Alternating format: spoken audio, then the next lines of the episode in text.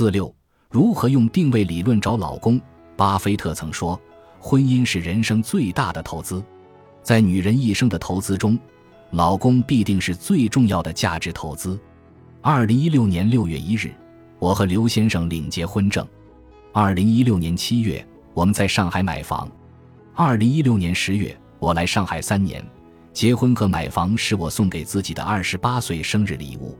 作为女人，我起点挺低的，来自农村，家庭条件一般，没有出众的外表，在上海不值得一提的普通本科学历。即便如此，我也一直特别乐观、积极向上，相信自己一定会成功，并且遇到对的人。这篇关于找老公的文章，我认为更适合像我这样的大龄女青年。什么是定位？按照特劳特定位系列图书里的定义，就是让你在潜在顾客的心智中与众不同。刘先生刚和我谈恋爱时，刺激了身边单身的同学，他就开始嘚瑟，分享他的经验。你要做出改变，首先要改变发型，买几件得体的衣服打扮自己。我鄙视的看他一眼：“你说的那些太表面了，应该进行个人定位，塑造价值。”他迷惑的看着我。定位，塑造价值，我就以他举例，讲述了如何定位自己，塑造价值。你有三点很打动我：热爱旅行、音乐、摄影，这说明你很热爱生活；你喜欢踢足球，热爱运动，证明你身体素质好呀，有性魅力，还是优质工科男。虽然你没有特意告诉我，但我自己发觉的这几点就很打动我。这三点定位。让你显得和一般的工科男不一样，这样定位清楚了，是不是感觉很好？是不是相亲的时候展现给姑娘这三点，你会很加分？是不是让你变得更自信？两年过去了，每和刘先生一起多做一件事情，我就多爱他一点。他做任何事情都非常认真，和他一起旅行，什么都不用操心。他和我思维方式一点都不一样。和他待在一起一点都不腻，对他的探索特别有意思。我讲完择偶的定位理论，刘先生大喊：“我被你坑了！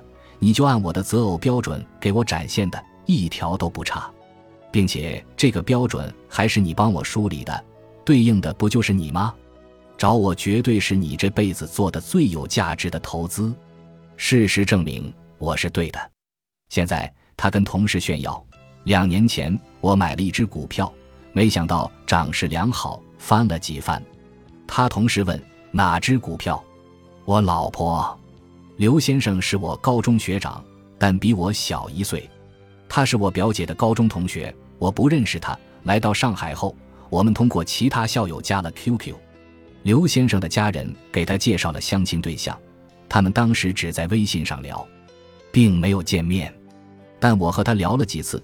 感觉很投缘，我也单身，就想应该找机会见面。如果他长得还可以，我对他又有感觉，我就好下手了。如果长相我不满意，那他就永远是我的学长了。有一天，他告诉我下周六要和相亲的对象见面了，不过那个周一他就成了我男朋友。我告诉他，男人找老婆，对女孩的学历包括家境都可以忽略，但是有一条非常重要。就是一定要爱笑，他问我为什么？爱笑的女孩一般运气不会太差。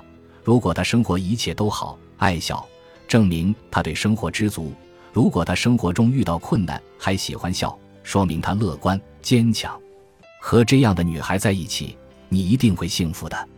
刘先生觉得非常有道理，就记住了。我最大的特点就是有两个酒窝呀，平常喜欢笑，对生活乐观。我们每个人都要对自己有定位，然后进行包装。不管是女人还是男人，一定要把自己包装成奢侈品。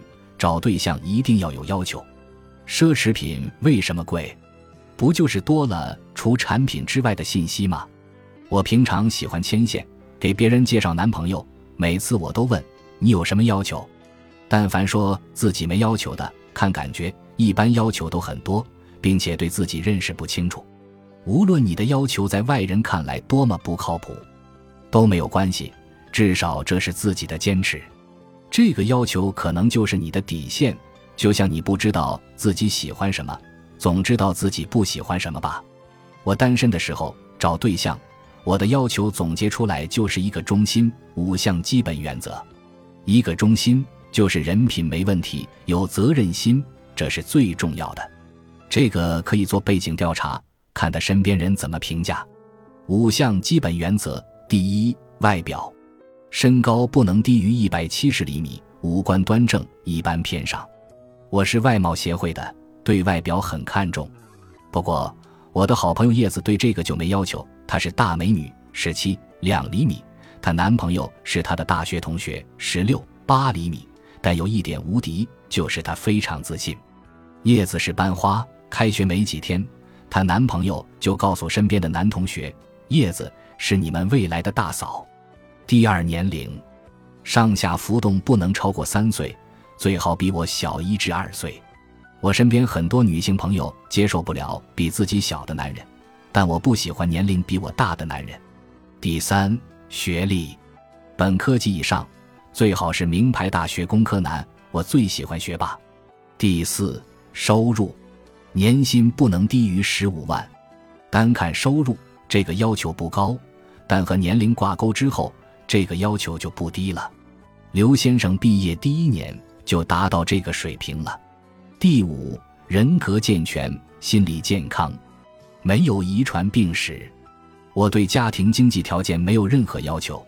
我们在上海买房子，完全靠我们自己。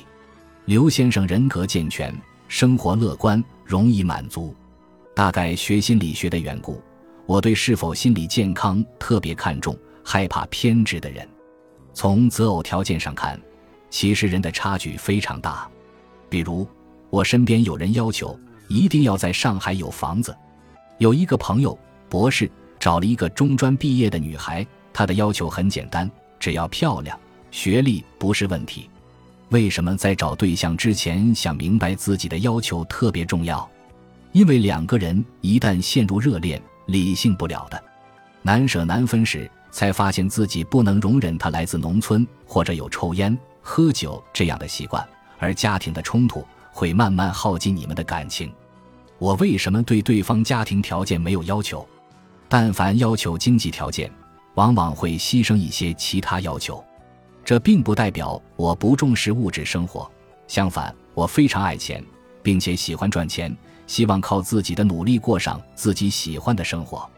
只是在择偶方面，我认为钱的问题我自己能解决，对其他方面是一点不能妥协的。没有十全十美的人，比如一些女人选择了一个条件好而自己不爱的男人，她认为钱比爱情重要。当钱满足后还想要爱情，这是不现实的。刘先生综合评分特别高，抛开家庭条件，每一项都是八十五分以上。可我恰恰最不在乎的就是家庭经济条件，我甚至不介意我赚的钱比他多，我养他都没有问题。关于择偶的条件。即使你不知道自己喜欢什么，也一定要列出自己看重的或者不能忍受的，这样你对自己喜欢的人的样子会越来越清晰。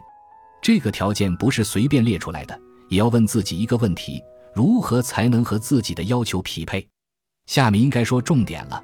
那如何包装自己的优点，让对方接受你的缺点呢？第一，我身高一百五十五厘米，龅牙妹，外表毫无优势可言。可我爱笑，这一点掩盖了外表所有的缺点。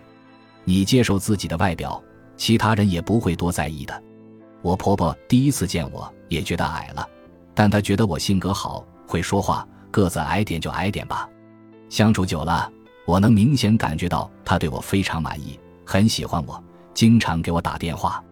第二，学历，我普通本科，刘先生复旦毕业，直到现在。我还被调侃将来会拉低孩子智商，学历不代表一切。刘先生评价我：你不聪明，但是认真努力，抓住一切机会学习成长，加上自信，勇于接受挑战，这就够了。第三，工作。我刚来上海找他的时候，收入勉强养活自己，可我态度积极，给他讲我的梦想，并且非常坚定地告诉他，我一定能够实现。两年后，我收入翻了十倍多。此外，我性格比较外向、幽默，脸皮厚，非常有策略，主动性强。刘先生这样高智商的人，逻辑太强大，要想打动他，就要在他的逻辑之外，让他觉得你是特别的。其实说了这么多都不重要，最重要的就是决心。我就要和这个人在一起，有这样的信念，一定会梦想成真的。无论是工作还是感情，我都是选择自己喜欢的，做自己喜欢的事情，和喜欢的人在一起。我想不到比这更幸福的事情了。定位理论也是如此，它不是给一个品牌随便定位，而是根据品牌的实际情况梳理出它的定位，并且做一系列工作配上这个定位。对于我们个人也一样，梳理自己。并且打磨自己的闪光点，就像我表姐的经典名言：“把自己放在优雅的位置，你自然就优雅了。”在我们宣扬女性独立、靠自己奋斗时，这并没有任何问题。但婚姻对我们每一个人来讲都很重要，要像经营自己一样，提前做好规划。对于和我们共同生活的另一半，选择比努力更重要。人对了，结婚以后的问题会少很多。所以。在找另一半上一定要下功夫，不能只靠感觉，理智与感觉结合的感情才能更稳固、更长久。